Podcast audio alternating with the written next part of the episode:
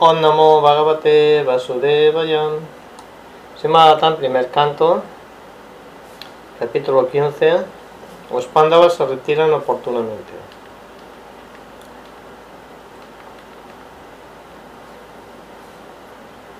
Sota Uvacha Evan Krishna Saka Krishnot Pratra Ranyat Vikalpita Nana Sankaspadam Rupam Krishnat Pislesat Kasitah Sutta Goswami dijo, Arjuna, el célebre amigo del señor Krishna, estaba pesadumbrado debido al fuerte sentimiento que le producía al estar separado de Krishna.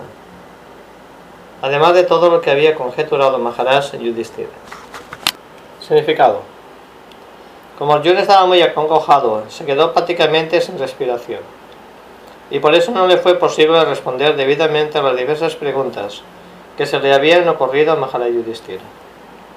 Sokena Sotyat Padana Krito Saroyot Hata Prabha Vivontam Evanusmaram Nasanot Pativasitum Debido a la aflicción, la boca y el corazón del loto de Arjuna se habían secado. Por tanto, su cuerpo perdió todo su brillo. Ahora, mientras recordaba al Señor Supremo, casi no podía proferir ninguna palabra en respuesta. Krishna Sanstavyakshucha Paninam Nityat Netrayok Paroksenat Samunandat Panayaut Kantiat Kataraj. Con gran dificultad contuvo las lágrimas de pesar que le inundaban los ojos. Él estaba muy acongojado porque el señor Krishna ya no estaba al alcance de su vista y sentía un afecto creciente por él. Sakyan Maitrim Sauhridam Chat Sharastyadisut Sarasmaram Nripanagrayan Iti Ahat Vaspat Gagadayat Giram. Recordando al señor Krishna y sus buenos deseos, favores íntimas, relaciones familiares y su conducción, de la cuádriga Arjuna, abrumado y respirando con gran dificultad, comenzó a hablar. Significado.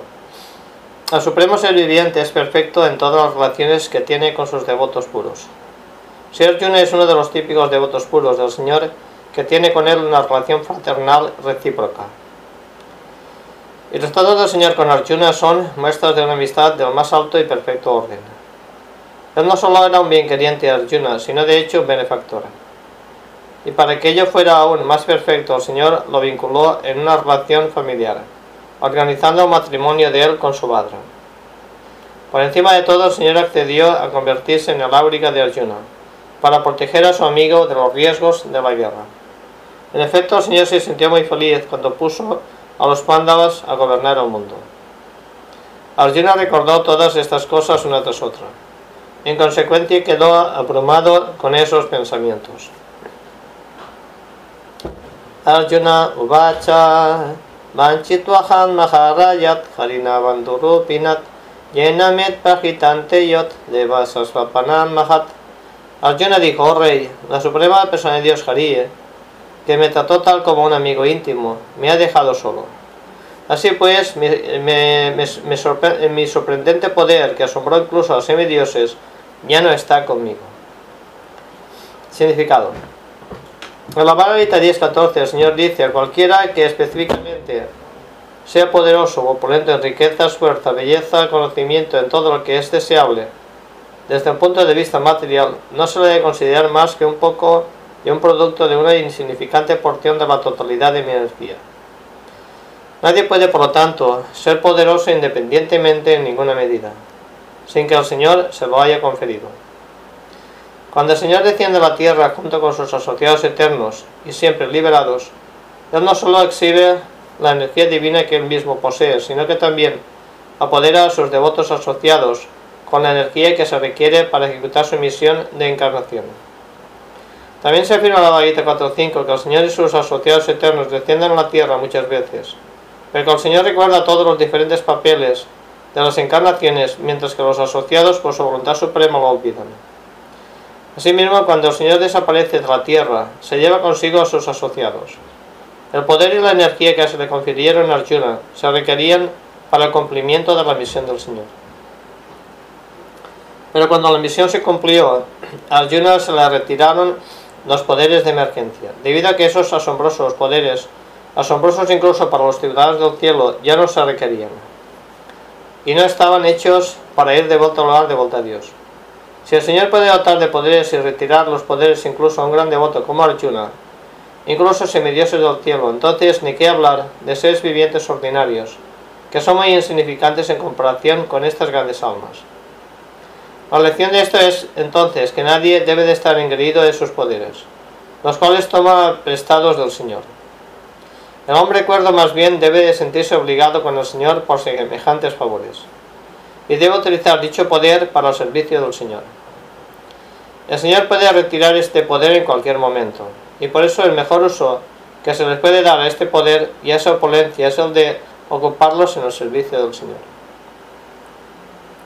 Yasyaksanat viyogena lokohit apriyat dasanah oktena rajito fiesam vitakat ochiate yatam. Acabo de perderlo a él de quien está separado por un momento convertiría todos los universos en algo desfavorable y vacío, como cuerpo sin vida. Significado. En verdad, para un ser viviente no hay nadie más querido que el Señor. El Señor, mediante innumerables partes integrales, se expande en Swamsa y Viminamsa. Para, para Madma es la parte Swamsa del Señor, mientras que las partes Vivinamsa son los seres vivientes. Así como el ser viviente es el factor importante del cuerpo material, pues sin el ser viviente el cuerpo material carece de valor. Asimismo, sin Paramatma, el ser viviente no tiene status quo. De igual manera, Brahman y Paramatma no tienen locus standi sin el Supremo Señor Krishna. Esto se explica a fondo en el Bhagavad Gita. Todos ellos están interrelacionados entre sí, es decir, son factores interdependientes. Así pues, en última instancia, el Señor es el sumo y por ende el principio vital de todo. Yasansayat drupadat geham upagatanam ranyan svayam barat mukes marat durmadanam teyohritan kalvu mayat chat matsyam sajit kritenat tanusat chat krishnam Únicamente gracias a su misericordia a fuerza, fui capaz de vencer a todos los lujuriosos príncipes que se reunieron en el palacio del rey Drupada para la selección de novio. Con mi arco y flechas pude atravesar el pez que servía de blanco y con ello gané la mano de Draupadi. Significado. Draupadi era la muy hermosa hija del rey Drupada. Cuando joven, casi todos los príncipes deseaban su mano. Pero Drupada Maharaj decidió entregarle su única hija a Arjuna, y con ese fin ingenió una manera peculiar de hacerlo. Había un pez que colgaba del techo interior de la casa, protegido por una cuerda. La condición en que era que un miembro de la Orden de los Príncipes debería ser capaz de atravesar los ojos del pez a través de la rueda protectora. Y esto es mirar al blanco directamente. En el suelo había una vasija con agua, en la que se reflejaban el blanco y la rueda. Yo no tenía que apuntar al blanco mirándolo en la temblorosa agua de la vasija. Maharaj Drupada sabía bien que únicamente Arjuna o en su lugar Karna podrían ejecutar con éxito el plan. Pero aún así quería entregarle a su hija Arjuna. En la asamblea de la orden de los príncipes, cuando Dristadyumna, el hermano de Draupadi, le presentó todos los príncipes a su hermana ya adulta, Karna también estaba presente en el juego.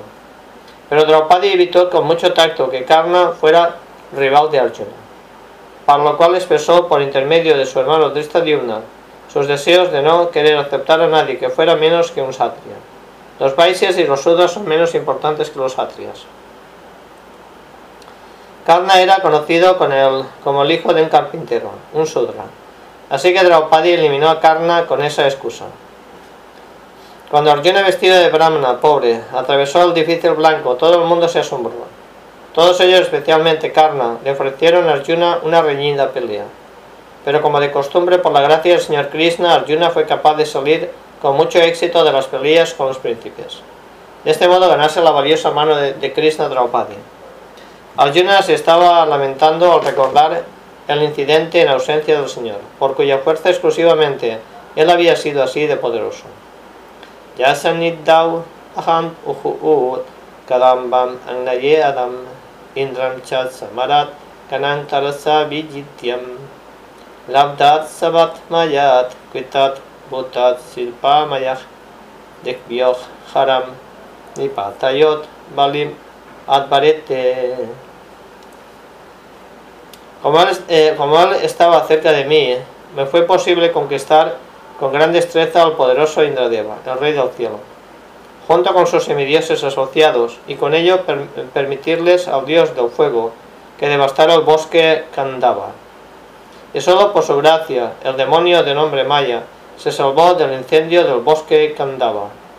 Así pudimos construir nuestra casa de asambleas, dotada de una maravillosa artesanía arquitectónica en la que todos los príncipes se reunieron durante la ejecución del rey Suya Yagya y te pagaron los tributos. Significado por fin gracias en la Prabhupada. El demonio Madhava, mm, Danava perdón, era un habitante del bosque Kandava. Cuando se le prendió fuego al bosque, le pidió protección a Arjuna. Arjuna le salvó la vida y como resultado de ello el demonio se sintió obligado con él. El demonio correspondió construyéndoles a los Pándavas una maravillosa casa de asambleas, que atrajo extraordinariamente la atención de los príncipes de todos los estados. Ellos sintieron el poder sobrenatural de los Pándavas. En consecuencia, todos ellos se sometieron sin protestar y le pagaron los tributos al emperador. Los demonios poseen poderes sobrenaturales maravillosos para crear maravillas materiales pero ellos siempre son elementos perturbadores de la sociedad. Los demonios modernos son los perniciosos científicos materialistas, quienes crean algunas maravillas materiales para el disturbio de la sociedad. Por ejemplo, la creación de armas nucleares ha causado cierto pánico en la sociedad humana. Maya también era, un, materialista de esa clase y conocía el arte de crear esas cosas maravillosas. Sin embargo, el señor Sri Krishna quería matarlo.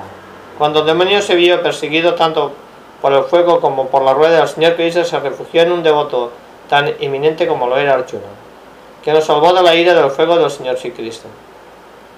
Los devotos, eh, por ende, son más misericordiosos que el Señor, y en el servicio devocional la misericordia del devoto es más valiosa que la misericordia del Señor. Tanto el fuego como el Señor dejaron de perseguir al demonio, y en cuanto ambos vieron que un devoto como Arjuna le había brindado refugio. Este demonio, sintiéndose obligado con Arjuna, quiso hacerle algún servicio para expresar su agradecimiento. Arjuna rehusó aceptar que le diera algo a, cambio.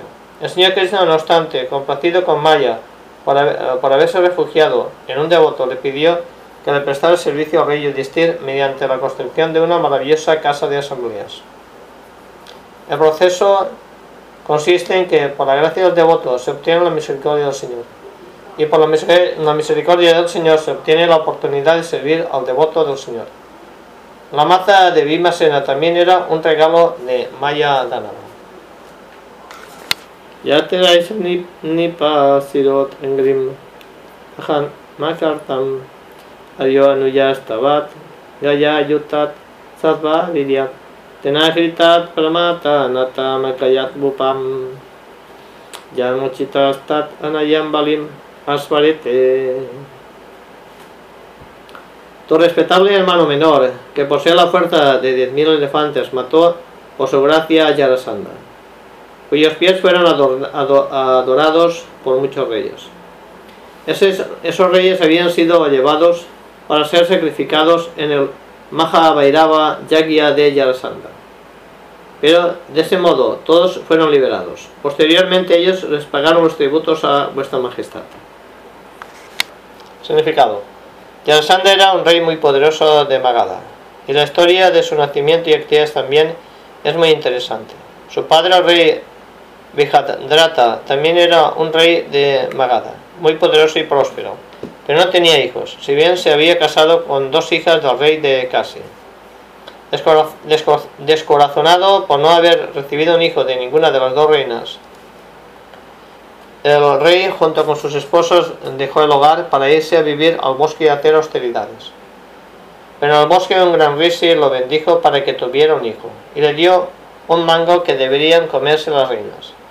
Estos así lo hicieron, y muy pronto quedaron en estado. El rey estaba muy contento de ver que las reinas estaban procreando. Pero cuando llegó el tiempo indicado, las reinas dieron a un niño en dos partes, cada una proveniente de cada una de sus respectivos eh, vientres. Las, dos partes se lanzaron al bosque, donde solía vivir una gran demonia, y ella se contentó en obtener, en obtener sangre y la delicada carne del niño recién nacido. Llevada por la curiosidad, ella unía las dos partes y el niño quedó completo y cobró vida. La demonia era conocida como Yara, y compadeciéndose del rey, que no tenía hijos, fue a él y le presentó el hermoso niño. A veces se sintió muy complacido con la demonia y quiso recompensarla con lo que ella quisiera. La demonia expresó su deseo de que al niño se le diera eh, un nombre en honor de ella, y por consiguiente se le dio el nombre de Yarasanda, aquel que fue unido por Yara, la demonia. De, hecho, este Yarasanda nació como una de las partes integrales del demonio Viprachiti. Es eh, el santo por cuyas bendiciones las reinas concibieron al niño eh, que se llamaba Chandra, Kausika, quien le predijo a Brihadrata la aparición de su hijo. El santo cuyas bendiciones las reinas concibieron al niño se le llamaba Chandra Kausika que le predijo a, a Brihadrata la aparición de su hijo. Como él poseía cualidades demoníacas de nacimiento, naturalmente se volvió un gran devoto de Shiva, quien es el señor de todos los fantasmas y hombres demoníacos. Ravana era un gran devoto del señor Shiva, igualmente el rey Arasanda. Él solía sacrificar ante el señor Mahabhairava Shiva a todos los reyes que arrestaba, y por medio de su poder militar venció a muchos reyes de poca importancia arrestó para descuartizarlo ante Mahabhairava. En la provincia de Bihar, anteriormente llamada Magadha, hay muchos devotos del señor Mahabhairava o Kalabhairava. Yarasandha era un pariente de Kamsa, el tío materno de, Krishna. Por lo tanto, después de la muerte de Kamsa, el rey Yarasandha se convirtió en un gran enemigo de Krishna. Y entre ellos eh, Dos, eh, entre ellos dos hubo muchas peleas, entre Yarasandha y Krishna. Sí, Krishna quería matarlo, pero también quería que aquellos que servían a Yarasandha como militares no fueran matados. Así pues, se adoptó un plan para matarlo. Krishna y Bhima Arjuna fueron juntos a visitar a Yarasandha vestidos de brahmanos pobres. Le pidieron al rey que les diera caridad. Yarasandha nunca se negaba a dar caridad a ningún brahmana y también ejecutaba muchos sacrificios más ahora sí, ella no era igual que al servicio devocional. Sri Krishna, Bhima y Arjuna le pidieron a Yarasandha que le dieran la oportunidad de pelear con él. Y se, y se dispuso que Yarasandha pelearía únicamente con Bhima. Sí que todos ellos fueron invitados eh, como, eh, como eh, contendientes de Yarasandha. Y Bhima y Yarasandha pelearon durante varios días. Bhima se desanimó, pero Krishna le hizo insinuaciones acerca de cómo Yarasandha había sido unido cuando era niño. Fue así que como Bhima lo dividió eh, de, nuevo y lo mató. Todos los reyes que estaban detenidos en el campo de concentración para ser matados por Mahabhairava fueron liberados por Bhima. De ese modo, sintiéndose pues obligados por los Pándavas les pagaron su tributo al rey Yudhishthira. Panyastavat dimaka kriptat ahabisikat charut kavaram katavai sambayam spistam vikirya padayot patitashut mukyah yastat striyot kritat hatesat vimuka kesah Fue solo él quien soltó el cabello de todas las esposas de los infieles que se atrevieron a desatar el moño de Turrino, el cual había sido hermosamente arreglado y santificado para la gran ceremonia de sacrificio a raya suya. En ese entonces ella cayó a los pies del voto de Krishna con lágrimas en los ojos. Significado. La reina Draupadi tenía un hermoso cabello que fue santificado por la ceremonia de Rayasuya Yagya. Pero cuando ella fue perdida en una apuesta, Dusasan, para insultarla, tocó su célebre cabello. Draupadi cayó entonces a los pies del loto del señor Krishna. El señor decidió que todas las esposas de Dusasan y compañía tendrían que soltarse el cabello como resultado de la batalla de Kurusetra. Por consiguiente, después de la batalla de Kurusetra, después de que todos los hijos y nietos de Dhritarashtra murieron en la batalla, todas las esposas de la familia se vieron obligadas a soltarse el cabello como viudas. En otras palabras, todas las esposas de la familia Kuru se volvieron viudas, por el insulto de que Dusasan había hecho objeto a una gran devota del Señor. El Señor puede tolerar que cualquiera hereje lo insulte a él, pues el Padre tolera incluso los insultos del Hijo, pero Él nunca tolerará que se insulte a sus devotos. Por insultar a una gran alma, uno tiene que renunciar a todos los resultados de los actos piadosos y también a las bendiciones. Ya no yugo pavana etiat duranta krishat Durvasa arit rachitam atu ayutagrat uhyam Sarkanat sistam upayujyat yatastri lokim. Tirtam amastat salilet binin magnat sangaham Durante nuestro exilio, Durvasa Muni, quien come como con sus 10.000 eh, discípulos, conspiró con nuestros, como nuestros, conspiró con eh, nuestros enemigos para ponernos en peligrosas dificultades.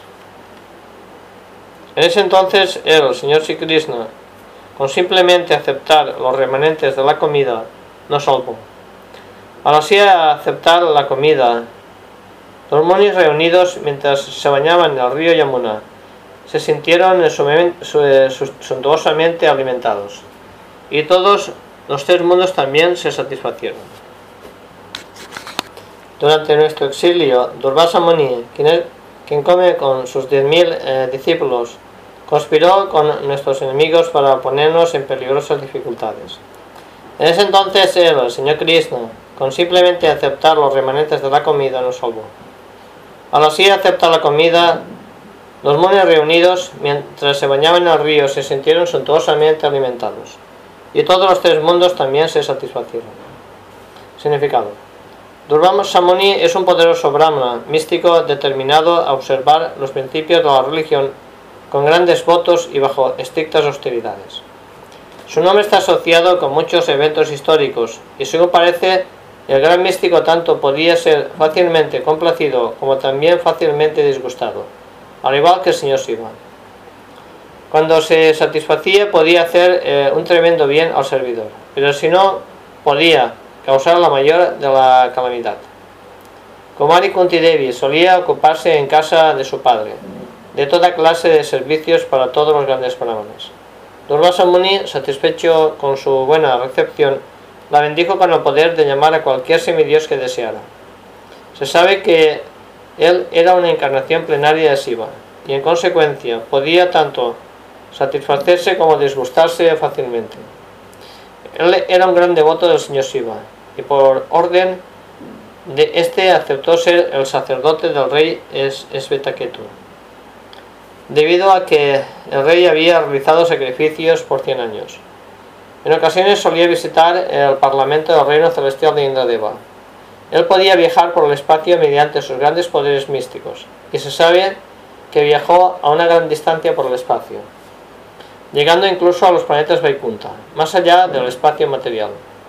Él viajó a todas esas grandes distancias en el lapso de un año, durante su riña con el rey Ambaris, gran devoto y emperador del mundo. Él tenía unos 10.000 discípulos y a donde quiera que iba de visita y era huésped de los grandes reyes satres, solía estar acompañado por cierta cantidad de seguidores.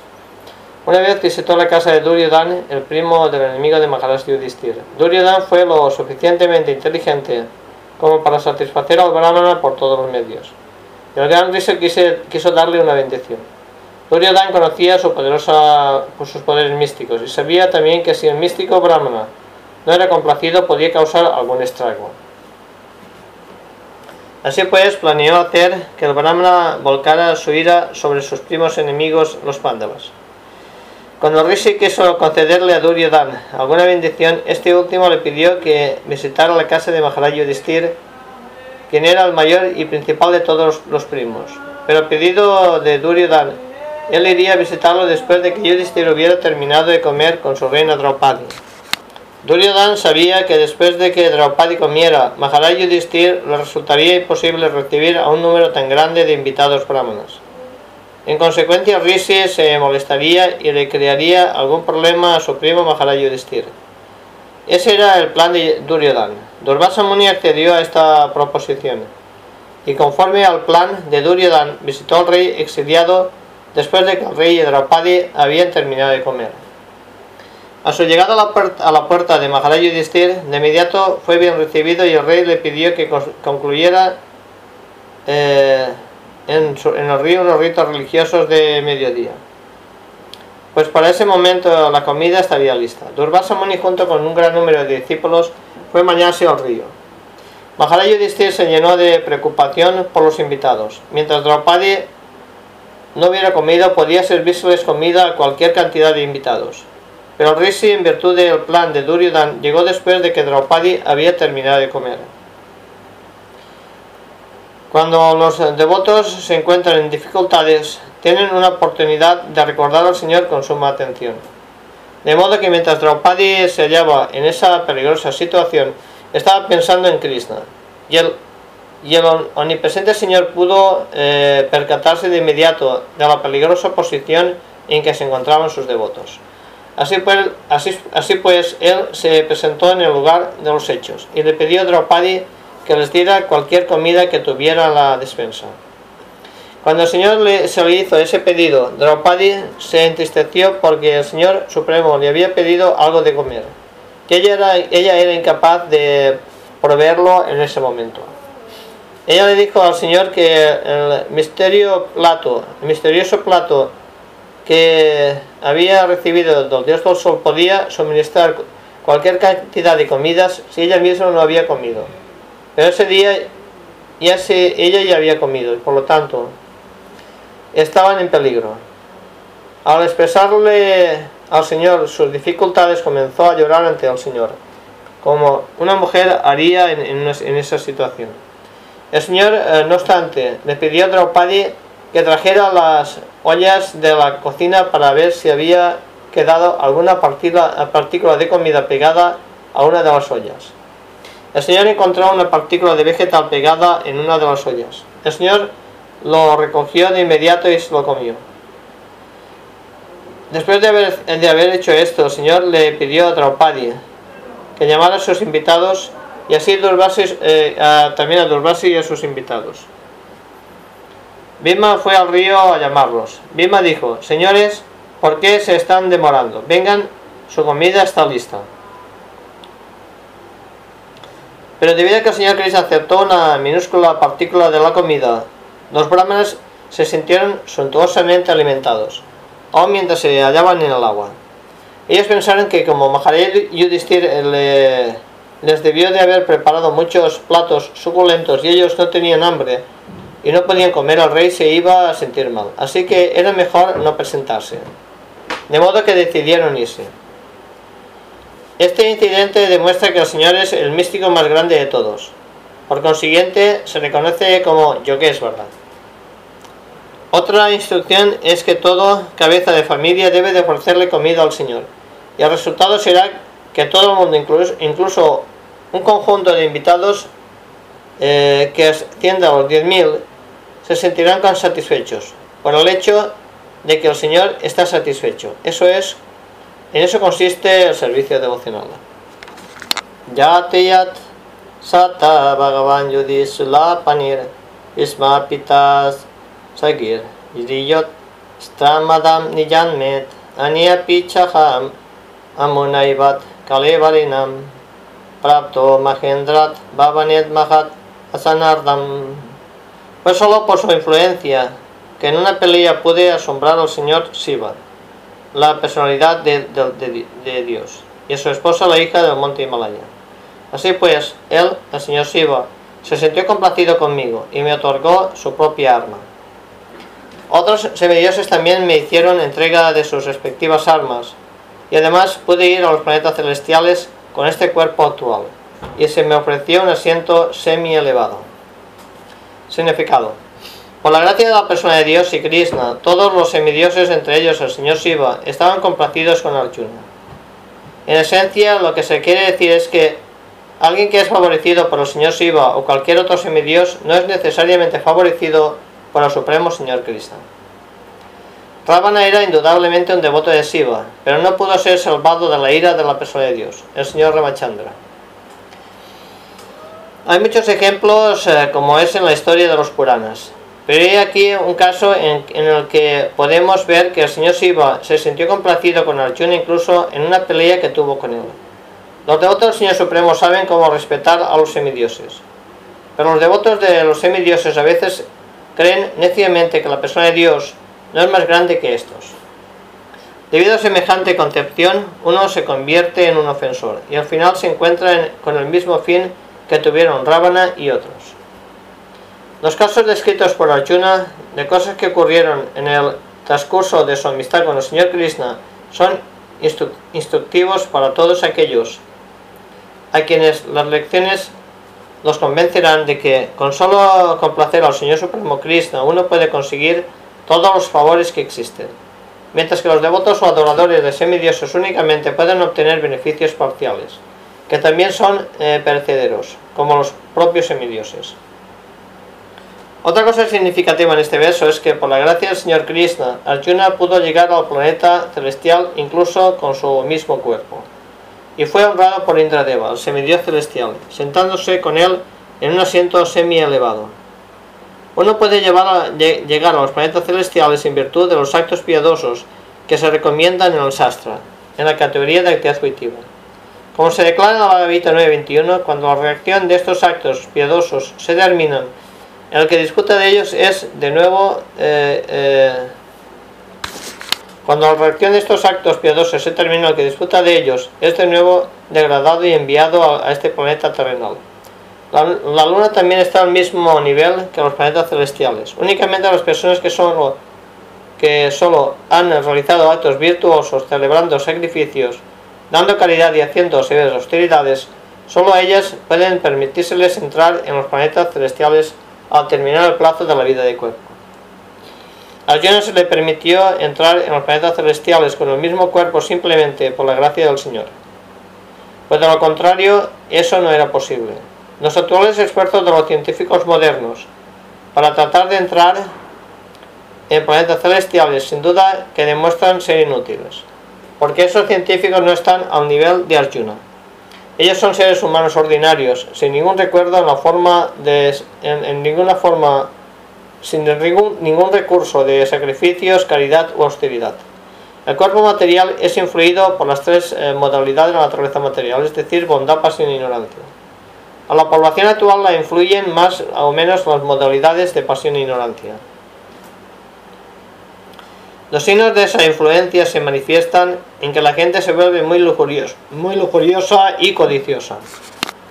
Estos eh, degradados objetos difícilmente pueden acercarse a los sistemas planetarios superiores. Por encima de los planetas celestiales existen además muchos otros planetas, que solo aquellos que están influidos por la bondad pueden alcanzar.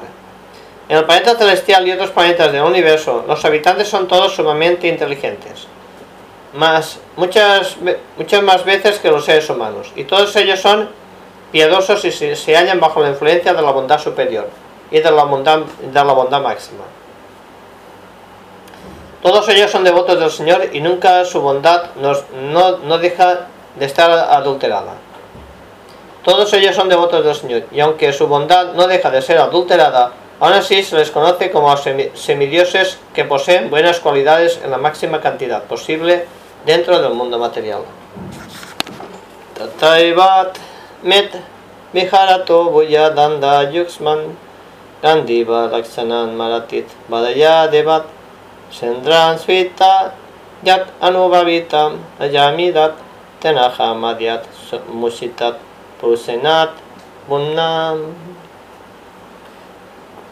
cuando me quedé de huésped en los planetas celestiales por unos días Todos los semidioses celestiales, incluyendo al rey Indra Deva, con el fin de matar al demonio de nombre Nivata Kavacha, se refugiaron en mis brazos que estaban marcados con el arco Gandiva. Oh rey, descendiente de Ayamida. Actualmente estoy privado de la persona de Dios, por cuya influencia yo era así de poderoso. Significado. Los semidioses celestiales son sin duda más inteligentes, poderosos y hermosos. Aún así tuvieron que pedirle ayuda a Arjuna, debido a que su arco Gandiva, que estaba apoderado por la gracia del Señor Krishna, el Señor es eh, todopoderoso, y por su gracia su devoto puro puede ser tan poderoso como Él lo desea. Por ello no tiene límites. Cuando el Señor le retira a alguien su poder, la persona en cuestión se vuelve impotente por la voluntad del Señor.